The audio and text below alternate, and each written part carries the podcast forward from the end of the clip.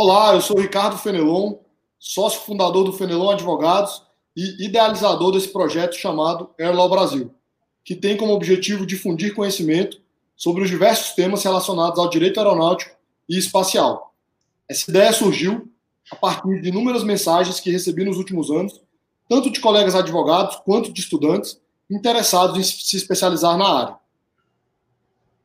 Ao longo das próximas semanas, vamos conversar com os maiores especialistas do Brasil no assunto, para que eles possam contar um pouco sobre suas trajetórias profissionais, bem como avaliar um ou outro tema específico. Hoje temos a honra de receber o Dr. Mauro Chaves, procurador federal e atualmente coordenador geral jurídico em aviação civil na consultoria jurídica do Ministério da Infraestrutura. O Mauro também é professor universitário no IDP e na FGV, mestre em Direito pela UNB e especialista em Gestão Pública pela ENAP. Procurador federal há mais de 20 anos, tendo exercido as seguintes atividades na área de aviação civil. Chefe da assessoria jurídica da Secretaria de Aviação Civil da Presidência da República, membro da delegação brasileira nas reuniões do Comitê Jurídico da Organização de Aviação Civil Internacional, OAS, membro do Conselho de Administração da BH Airport e atualmente também exerce a função de secretário-geral da Comissão de Direito Aeronáutico e Aeroportuário da OAB do Distrito Federal. Mauro, seja muito bem-vindo ao Airlaw Brasil. Muito obrigado por ter aceitado o nosso convite. Ricardo, eu é que agradeço o convite. Quero registrar realmente os meus parabéns por mais essa iniciativa. Você que tem sido um profissional que tem né, tido uma trajetória muito intensa na aviação civil e uma divulgação grande dos trabalhos, das atividades, através de várias iniciativas. Então, eu queria começar aqui realmente parabenizando você por mais essa iniciativa de divulgação da aviação civil, uma iniciativa tão importante e necessária aí no nosso cenário jurídico nacional. Parabéns e muito obrigado. Eu que agradeço, Mauro. É, a gente sempre começa aqui, eu queria que você contasse um pouco como que você foi parar nesse, nesse mundo, como você disse, intenso da aviação. Como é que é, apareceu aí esse interesse pelo, pelo direito aeronáutico? Bom, Ricardo, é, realmente essa é uma, uma história interessante, porque eu nunca me, nunca me imaginei é, atuando nessa área, né? Mas uma coisa que eu tenho notado e que se tornou realmente assim algo recorrente né, depois que eu conheci as atividades do setor, é que a aviação e o direito aeronáutico eles se tornam quase que um, um, um, vício, né? As pessoas que se envolvem nesses projetos, a partir do momento que começam a atuar com esse tema, realmente se apaixonam. No meu caso, a história é, vou tentar transformar uma longa história numa história curta. Eu iniciei minha carreira, né, na advocacia em 1998, eu concluí meu curso de Direito na Universidade de Brasília em 97, e coincidentemente, no final daquele ano, é, houve um concurso para procurador da Universidade de Brasília e eu fiz. Eu ainda era formando e eu tive a felicidade de ser aprovado e numa colocação que coincidiu, felizmente, de me permitir ficar num, numa é, numa classificação que deu tempo de eu obter a minha OAB para conseguir tomar posse, mas eu também, então, não fiquei tão na frente assim, eu fiquei entre as 30 primeiras vagas, eu não fiquei tão na frente ao ponto de ser chamado antes de ter a minha OAB, mas também não fiquei tão para trás a ponto de não ser chamado. Então, eu, eu felizmente consegui tomar posse no último dia do prazo com a minha OAB, peguei até uma certidão provisória para tomar posse. E ali eu comecei. E eu atuei em várias áreas, né? eu atuei na área de saúde, é, na Fundação Nacional de Saúde, atuei ali durante três anos. Depois eu recebi um convite para ir para o Conselho Administrativo de Defesa Econômica. Ali também fiquei quase por quase quatro anos. Lá tive uma trajetória, também um setor muito interessante, gostei muito. E foi a partir dali que eu comecei a minha é, atuação na área do direito econômico. Então, eu fiquei na, atuei na área contenciosa do, do CAD, Conselho Administrativo de Defesa Econômica, atuei também, fui procurador-chefe, né, procurador-geral substituto, fiquei interino um tempo, e foi ali que eu iniciei o meu, o meu mestrado. É, em seguida, eu fui para uma agência reguladora, atuei na Agência Nacional do Petróleo por um ano, E quando estava no meu mestrado, o meu orientador me convidou para assumir a Procuradoria-Geral da Universidade de Brasília. Nesse período, eu acabei tendo uma pequena trajetória fora da área da, da aviação, perdão, da área do direito econômico, né? Fiquei na área de educação, fui consultor jurídico da universidade, depois do Ministério da Educação, fui procurador-geral do Instituto Nacional de Estudos e Pesquisas Educacionais, Anísio Teixeira. E aí, depois de seis anos nessa atuação, eu voltei, então, para. Eu fui convidado para ir para o Comando da Aeronáutica, ah, perdão, no Ministério da Defesa, né? Atuei na consultoria jurídica do Ministério da Defesa. E a partir dali é que eu fui convidado, então, para assumir a chefia da assessoria jurídica da Secretaria de Aviação Civil da Presidência da República. E com isso, a minha trajetória, em grande medida, resume as duas minhas grandes paixões, né? Que é a academia, né? E a área da educação, que é uma área que você também tem grande afeição, atuação e compartilha desse mesmo essa mesma alegria de poder, né, estar tá sempre nas atividades acadêmicas. E a outra paixão que eu adquiri foi na aviação civil. Cheguei na aviação civil em 2014, é, logo antes de iniciar os desafios da Copa do Mundo, né, Olimpíada. Então foi um período bastante desafiador, que estávamos passando por um processo de transição nos modelos de exploração aeroportuária, né? E com isso, a nossa nosso desafio ali era conseguir entregar as obras para a Copa e as concessões em tempo hábil. Então, as primeiras rodadas de concessões já tinham sido realizadas, mas o desafio eram as obras e as operações nesse período. E aí era muito frequente, você vai se recordar certamente, de que as grandes frases que a gente ouvia naquele período é: se está assim agora, imagina na Copa. Né? Então foi bastante, foi um período muito desafiador, mas foi um período também que permitiu, né, de muito esforço de todos aqueles que atuam no setor. Eu poderia citar aqui nominalmente várias pessoas, né, mas certamente o Marcelo Guaranis, que era o presidente da agência, os colegas que atuaram na área de infraestrutura aeroportuária dentro da agência tiveram muitos desafios, né, com as concessões, os contratos, enfim, e as supervisões das obras. Enfim, mas foi um, um esforço de todo o setor, e que, felizmente, entregou um projeto que foi um projeto muito bem sucedido, né? foi um dos setores mais bem avaliados na Copa do Mundo, o que mostrou que realmente algo, uma outra coisa que eu conheci no setor e que também me atraiu muito, que é a qualidade e a competência de, que tem, de quem atua nesse setor, seja na área privada, seja na área pública. Então, isso também me trouxe uma paixão muito grande como advogado público, que eu atuei em, vários, em várias áreas e quero fazer até aqui uma menção e, uma, e um convite a todos aqueles que gostariam algum dia de atuar na área jurídica. A advocacia pública é uma área que traz muito, muita satisfação pessoal, porque você consegue entregar projetos, participa da elaboração, enfim, de políticas públicas, na regulação, na entrega de uma série de serviços públicos importantes para a população e, essa, e a, e, a, advocacia pública ela permite que você participe desse projeto, compartilhe essa experiência e também colabore aí na entrega da, de, enfim, de serviços públicos melhores para a população brasileira tão necessitada. Muito obrigado. Era, em resumo, a história começa por aí. E aí eu já estou no setor há seis anos. Estou né? indo para o sétimo ano agora. muito, muito legal. E, e, eu ia te perguntar assim, eu estava vendo exatamente isso aqui. Você está, é, digamos assim, no âmbito do, do, do, Ministério desde de 2014. Mauro, é, é muito desafiador é, ser o cara que, que dá o ok. Falando aqui de forma bem informal, do ponto de, de vista jurídico, no Ministério onde acontece tanta coisa, onde, independente do, do, do governo, onde sempre nós tivemos equipes muito técnicas e o pessoal querendo entregar, é, entregar, querendo fazer. É, é, foi muito, esses anos foram muito desafiadores nesse sentido. Olha, o Ricardo, é, de fato, é, a responsabilidade é muito grande, né?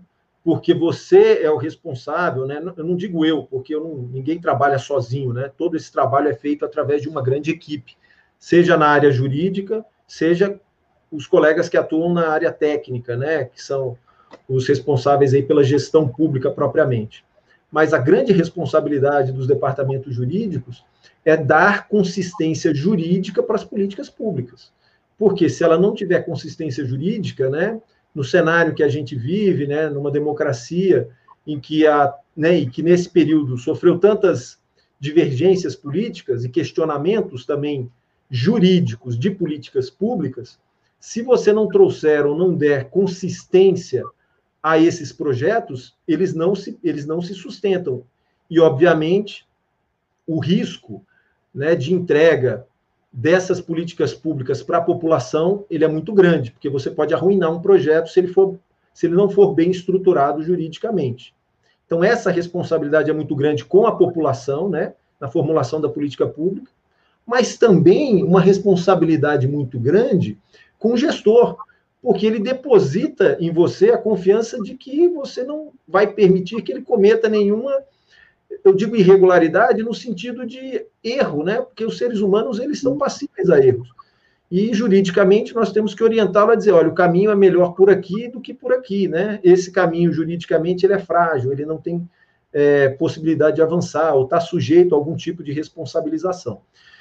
E aí, como a gente constrói não só projetos, mas também amigos, né? Nós temos essa responsabilidade de garantir que aquelas pessoas com quem a gente trabalha possam entrar no serviço público e possam ficar no serviço público e, eventualmente, sair do serviço público, né, com a consciência tranquila de que entregou um projeto e não vai passar depois 5, 6, 10, 12 anos respondendo aí, eventualmente, processos no Tribunal de Contas ou eventualmente outros órgãos de controle por uma falha procedimental.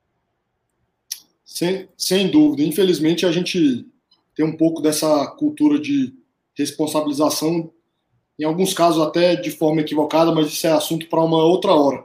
Você, você comentou, Mauro, sobre é, todo o trabalho envolvendo as concessões de aeroportos, né?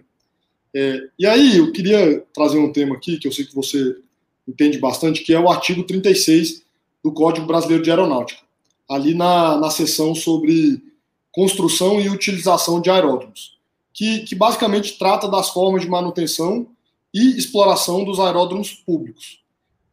Diferentemente do que algumas pessoas pensam, não existem apenas dois mundos aí, né? Que é o mundo ali da infraero e das concessões dos aeroportos federais. Será que você podia é, não só explicar, mas, mas contar um pouco sobre esse tema para a gente?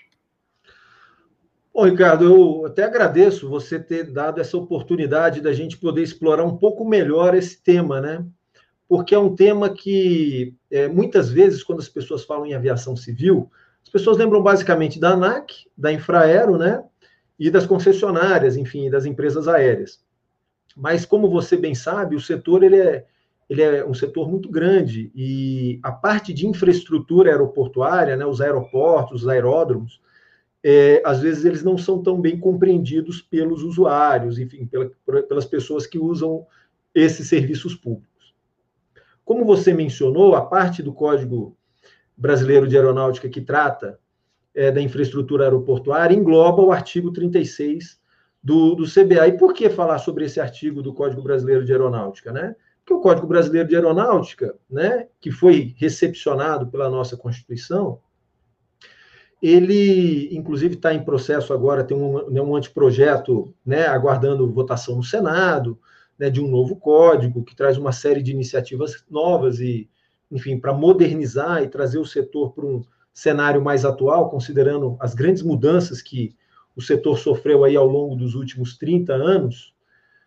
É, enfim, e também agora, né, com o projeto do Voo Simples, que envolve uma série de iniciativas aí, né, no setor como um todo, o artigo 36 do CBA e essa parte da infraestrutura, ela envolve uma reflexão que é uma reflexão que está lá na Constituição, né? que é o artigo 21, que estabelece que compete à União a prestação de determinados serviços públicos. E dentre esses serviços públicos fala da navegação aérea, né? fala também da infraestrutura aeroportuária. E quando a Constituição estabelece essa, essa previsão, ela basicamente o faz porque ela entende que há uma responsabilidade do Estado, e no caso da União, né, no âmbito nacional, em fazer, em prestar esse serviço de que é um serviço importante, que é o serviço público de infraestrutura aeroportuária. Isso impede que as pessoas e que outras empresas, enfim, atuem no setor? Não. Você tem também aeródromos, então aí o código vai fazer a distinção entre os aeródromos públicos e os privados, né? A grande maioria dos nossos aeródromos brasileiros, eles são aeródromos privados. Se você acessar lá o catálogo, é, da agência, você vai observar que existem aí a relação de aeródromos privados, ela é super extensa, né? São basicamente mais de 2 mil é, aeródromos privados existentes no país e apenas 500, né? A gente fala apenas, mas são 500 aeródromos, né? 500 aeroportos, 500 aeródromos públicos. E aí é, existe uma responsabilidade grande do Estado nesse ponto por conta dessa dessa previsão. E nessa previsão, o artigo 36 estabelece as formas de exploração aeroportuária, dizendo que a exploração aeroportuária pode se dar basicamente no que concerne aos aeródromos públicos, ou seja, aqueles que prestam serviço público, ele, esse serviço pode ser prestado por cinco modalidades. E o que, que envolve isso, antes de falar sobre as modalidades? É basicamente, nos aeródromos públicos, né, a, o transporte de pessoas e cargas. Hoje é isso.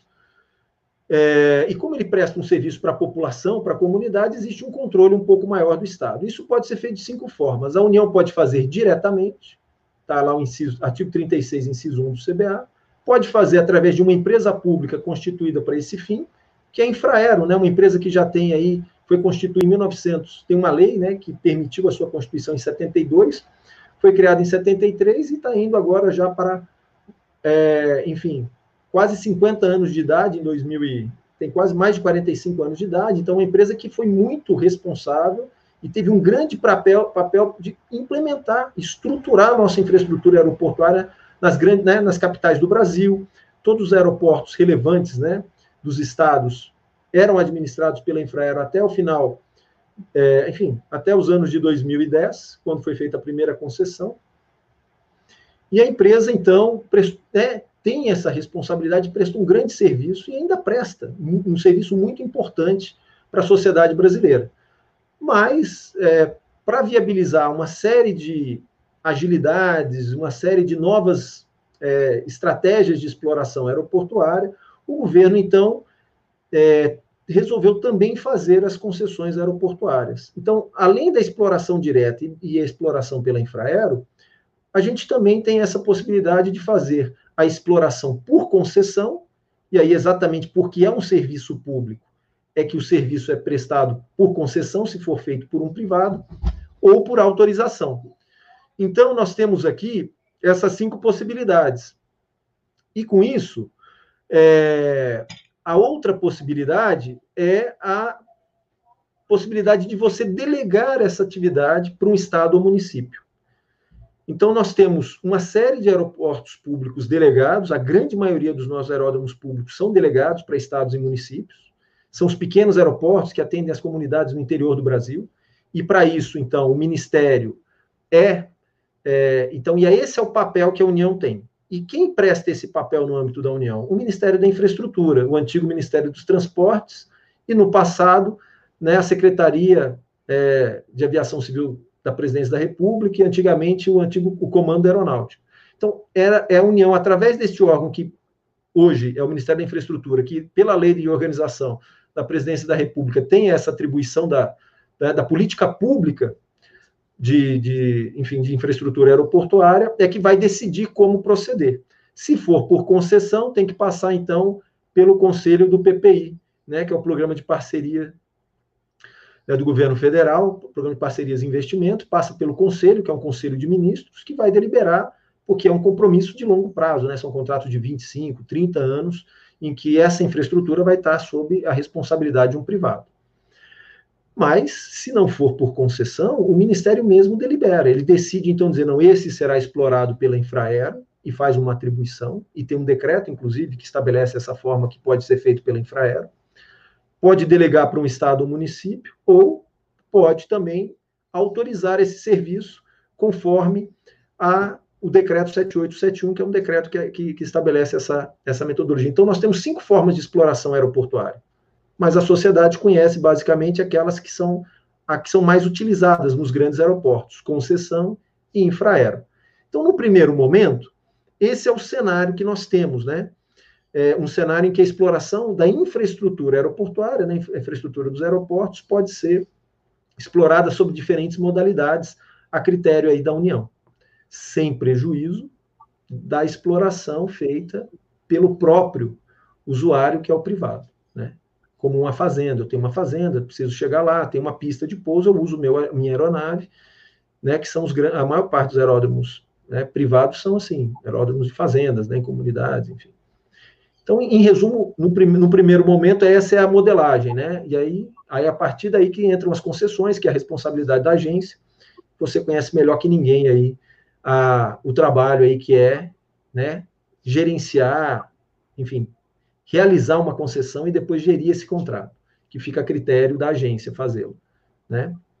Mas nessa formulação da política sobre quem vai explorar como e quando, é, a, essa primeira etapa é feita pela União, seja pelo Ministério da Infraestrutura, seja pelo PPI.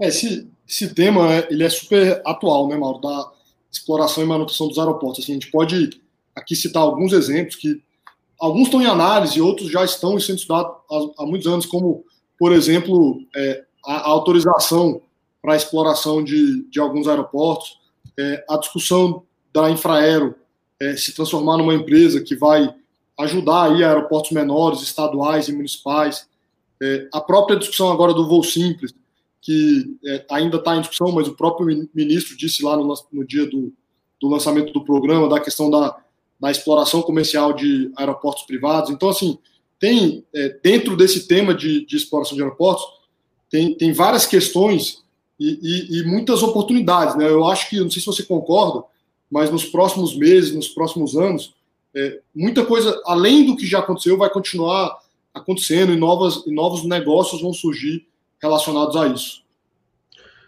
Ricardo, você tem toda a razão. A, é, o setor de aviação civil é um setor que está passando por um momento de crise, mas é um momento. Né? Então, assim, uma das grandes, é, uma das coisas que também me, me trouxe, né, e me marcou bastante, assim, me deixou sempre muito próximo desse setor de aviação civil, porque, como eu disse, como advogado público, eu poderia estar atuando no CAD, enfim, educação, dezenas de opções de políticas públicas, né? Mas eu, eu, por que, que a gente atua nessa? Porque a gente vê aqui as coisas acontecerem e num ritmo intenso, num ritmo rápido, você vê as entregas, né? Uma equipe de pessoas que realmente entende do que está fazendo e tem um projeto muito importante para o futuro. Eu tenho muita confiança e tenho muito entusiasmo com a nova diretoria que foi indicada agora para a agência, né? São profissionais absolutamente competentes, que estão no setor há muitos anos, conhecem do que estão fazendo, inclusive pessoas que já estiveram no governo, foram para a iniciativa privada, voltam hoje com uma outra visão. E estamos diante de um projeto hoje que é um projeto ousado e que vai permitir realmente que a gente tenha uma nova uma nova rodada de oportunidades aí na aviação civil. Né? O projeto Voo Simples está em discussão dentro do governo, é um projeto ousado, importante e que, ao meu ver, tem um potencial imenso de, é, enfim, estimular o setor mais uma vez, num momento que eu acho também que é muito importante e que vai abrir uma janela de oportunidade que é esse momento de crise, e vai abrir uma série de janelas de oportunidades de negócios. Na área de infraestrutura, como você mencionou, a possibilidade dos é, aeródromos privados, né, existe essa, essa informação, existe esse estudo dentro do governo, dos aeródromos privados explorarem comercialmente algumas atividades, é uma possibilidade que está sendo analisada e que eu acho que juridicamente tem uma, um, um potencial importante e que precisa de fato ser estudado e considerado. Porque, como a gente disse, a nossa Constituição ela não impede o privado de prestar um serviço público. Mas se for prestar serviço público, aí tem que ser autorização, concessão ou permissão. Mas a exploração comercial, ela não é serviço público propriamente. Tem uma série de atividades relacionadas à exploração comercial que um aeródromo privado pode fazer que não é. Não tem nenhum tipo de óbice constitucional que não é serviço público. Existe hoje uma limitação no código, Bem, ele tem suas razões de estar ali, mas talvez mereça ser revista, sim. E acho que isso vai abrir também é, novas oportunidades. Óbvio, isso é um tema que exige uma reflexão grande, está sendo feito isso dentro do governo. Algumas dessas mudanças exigem mudança legislativa, então também tem que passar pelo Congresso Nacional, ainda que vá por medida provisória. É, mas eu estou muito confiante, e porque é, os estudos estão num estágio bem avançado e as possibilidades, enfim, é, são muito grandes aí, não só nessa área, mas em outras. Então, é, eu vejo um futuro promissor para quem está no setor e para quem quer investir no setor. Não, com certeza, eu, eu concordo plenamente. E, e até agora, já chegando na nossa última pergunta, mas eu queria comentar dois, dois temas que você colocou. Um é que é, isso seria uma discussão para outra hora, já fica aqui o convite para você voltar, mas é, é, impressionante como o nosso código está ultrapassado, né? Como, infelizmente, é um código que trata de tudo, que é, que é um formato até que eu discordo, assim, que é um código muito prescritivo, é, vai ficando tudo muito desatualizado, né? ainda mais num setor que se transforma muito e, e, e muito rápido. E, e, o outro ponto também, Mauro, e aí já até fazendo um, um gancho aqui para a última pergunta, é que eu, eu concordo 100% com o que você falou sobre as indicações para a ANAC. Mas mais que isso, o que eu, que eu fiquei mais é, feliz e o que eu acho que foi o lado mais positivo dessas indicações é que a gente sabe que é muito importante para a regulação e para as agências reguladoras, até o formato delas tenta fazer com que isso não aconteça, mas é muito importante você não ter uma ruptura. E essas indicações mostram, é, além de, de, nós termos indicações técnicas de pessoas competentes, experientes, mas não, você não vai ter uma grande ruptura de um processo que vem acontecendo na, na ANAC há mais de, de 10, 15 anos. Então, assim, é, você, você tem uma, uma, uma lógica aí, uma, uma sequência. Seria muito ruim para a regulação você ter, por exemplo, quatro diretores completamente novos que não é, participaram do, do, processo nos últimos anos, seria muito ruim. E trocaria toda a gestão de uma vez, né? Dessa forma, isso não vai acontecer, porque a gente tem é, três diretores do, dos quatro que foram indicados já estão como diretores hoje, né? Então, é, na minha opinião, isso é muito relevante. E, e assim, pegando o gancho, é, eu sei que você dá aula de regulação, não só do setor aéreo, mas sobre transportes no IDP e na FGV. É, que conselho que você normalmente dá para os seus alunos, ou, ou, ou, até mesmo para os colegas advogados que querem se especializar mais em direito aeronáutico, em regulação? Onde, o, o que você recomenda para essas pessoas? Bom, Ricardo, é, felizmente, comentando o ponto que você trouxe, né, é, a continuidade na agência, de fato, é muito importante. A própria lei das agências tentou estabelecer uma forma disso ser é, respeitado, né, e, de fato, a gente, o governo, eu acho, e aí o mérito realmente é do governo, teve esse senso de responsabilidade, eu acho que em grande parte pelo ministro Tarcísio, em fazer essas indicações para zelar pela continuidade desse projeto tão importante que vem sendo realizado pela agência. Então, esse registro é importante mesmo. E em relação a quem quer se envolver mais com o setor, para os estudantes, né? Quem é novo, que quer começar, que vê, é, enfim, vê um potencial grande nesse projeto, eu acho que alguns pontos, alguns passos são muito importantes. Primeiro, é muito importante que você saiba uma língua estrangeira, principalmente o inglês e o francês. Perdão, e o espanhol. O francês é ótimo, vai ajudar muito também, mas principalmente o inglês em espanhol. Por quê? É porque muitas das regras, como você sabe, já participou das reuniões lá da Organização da Aviação Civil Internacional, elas vêm da, da organização, né? Da Convenção de Chicago, os anexos, uma série de que a gente chama de SARPs, né? E eles são muito importantes. E eles e as línguas oficiais faladas na organização são o inglês, o francês, o espanhol, o chinês, o russo e o árabe. Então, dentre essas opções, eu acho que o potencial muito grande é o inglês, porque você vai usá-lo de várias formas, e, e, principalmente porque grande parte da bibliografia relevante, atualizada desse setor está em língua inglesa. E a outra opção é o espanhol, seja por conta da nossa relevância regional na América Latina, saber o espanhol é muito importante, mas porque as principais obras também estão traduzidas para o espanhol. Então, além das, né, de serem línguas oficiais da Organização da Aviação Civil, elas serão muito úteis no seu dia a dia profissional. Então, esse é o primeiro passo fundamental. O segundo, boas escolas, né? Faça a sua graduação, estude muito direito econômico, direito regulatório, porque não é possível você atuar na área de aviação sem conhecer direito regulatório e especialize-se, como outros colegas que já estiveram aqui no Airlaw Brasil, né, tem duas grandes instituições internacionais hoje que atuam na área de que tem grandes profissionais, né, grandes, de grande conhecimento já estruturado na área de aviação, é, que, que, é, que são as instituições que estão, né, que já foram citadas aqui, inclusive pelo Ian, que esteve aqui, o Ian Grosner, é, que é a McGill, que fica lá em Montreal, no Canadá, que é uma ótima referência, inclusive porque fica junto à sede, lá próximo à sede da Organização da Aviação Civil Internacional, que fica em Montreal, no Canadá. E tem também Leiden, né, na Holanda, que é uma instituição super qualificada e tem, umas, e tem várias opções de, de cursos que te permitem fazê-lo em diferentes formatos. Então, é, na parte acadêmica e profissional, eu reconheço e recomendo que siga por aí. Além disso, se puder, eu recomendo que conheça, seja um, um, um profissional da aviação, né?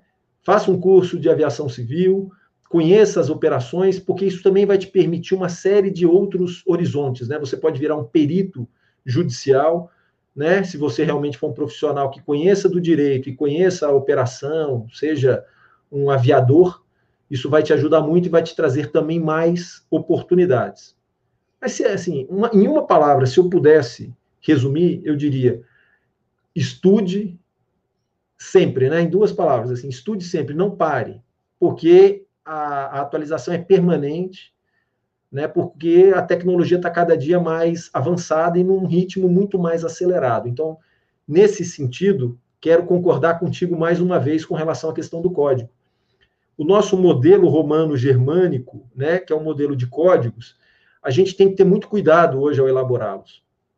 Eles devem, de fato, tratar daquele, daqueles temas que, ao meu ver, são os temas é, essenciais, né? que, que não congelem ou que não ingessem o setor. Né? A gente, acho que a ideia das agências reguladoras, quando foram criadas lá atrás, e inclusive essa semana, na quinta-feira, o professor Sérgio Guerra, lá da FGV, vai ter oportunidade de apresentar e falar um pouco sobre esse projeto lá no nosso grupo de estudos em direito regulatório do IDP, inclusive peço licença para fazer um convite aos colegas que, queiram né, participar. Ele vai, vai fazer essa É acessível, vai, é, podem se inscrever, está né, tá acessível lá, né? Grupo de Estudo de Direito Regulatório do IDP, professor Sérgio Guerra. É, é aberto ao público, é só você se inscrever, e se você não conseguiu se inscrever, quem se inscrever e assistir recebe um certificado de participação.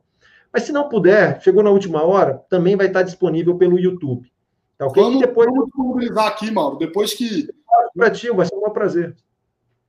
Mas é, eu digo isso por quê? Porque é por isso que as agências foram criadas, porque a gente não consegue mais, no nosso modelo, resolver tudo na esfera legislativa. Né? O Congresso já tem uma série de responsabilidades. E as mudanças tecnológicas, principalmente na área de aviação civil e em outras áreas de regulação, elas exigem uma intensidade de ajustes muito mais, de forma muito mais ágil. Então, é, eu acho que você tem razão, os códigos devem ficar mais objetivos nos pontos que são realmente essenciais e darem um norte para que as agências façam a regulação de forma responsável. Né? Bom, em resumo, era, era isso, Ricardo. Queria poder. É, fala mais, mas a gente vai ter outra oportunidade, eu tenho certeza. Não quero extrapolar o tempo aí que você me concedeu. Muito obrigado. Com, com certeza nós vamos ter outras oportunidades, porque nós temos muitos assuntos né, para comentar aqui. Inclusive, é, já com o convite para a gente fazer juntos aqui um, um bate-papo. Eu, você e, e, o nosso amigo Gustavo Albuquerque, para a gente ah, contar como é, que, como é, que, é lá o, o Comitê Legal da ICAO. Acho que é um bate-papo muito interessante também. E queria te agradecer, cara. É, é engraçado. É, essa dica do, do idioma é muito importante. É muito difícil a pessoa estudar direito aeronáutico se não tiver conhecimento de inglês, né? Porque é, grande parte do material é inglês. Exato, é isso. E, a, o, e, o que acontece é o seguinte: hoje a gente até tem bons livros, né? Que estão saindo recentemente na área de direito aeronáutico. Gustavo teve aqui, participou da elaboração de um dos livros. Tem um livro, tem livros recentes de 2018 para cá mas não é suficiente, né? Quem, tá, quem quiser estar atualizado em dia com o tema, ele vai precisar conhecer realmente as orientações da organização e nesse aspecto a, a, o idioma estrangeiro ele é essencial. E é, quero deixar claro que em breve, obviamente, até o final do ano, eu acho que teremos muitas novidades aí no Voo Simples, haverá muitas mudanças que a gente vai ter oportunidade de comentar, conversar e atualizar aí os colegas. Para quem gosta de estudar, teremos entre 50 e 200 medidas. Mauro, exato, exato. muito obrigado mais uma vez pela participação, foi realmente uma honra. É, já está feito o convite aqui para você voltar em breve e, sinceramente, não vão faltar assuntos. Muito obrigado também a todos que nos assistiram, um abraço e até o próximo Airlaw Brasil. E sempre lembrando que fica aqui o convite para vocês nos acompanharem, se inscrever aqui no nosso canal do YouTube e nos acompanharem no Instagram, no Twitter e em outras redes sociais. Mauro, um abraço, muito obrigado. Eu que agradeço. Obrigado, obrigado a todos aí ao público. Parabéns.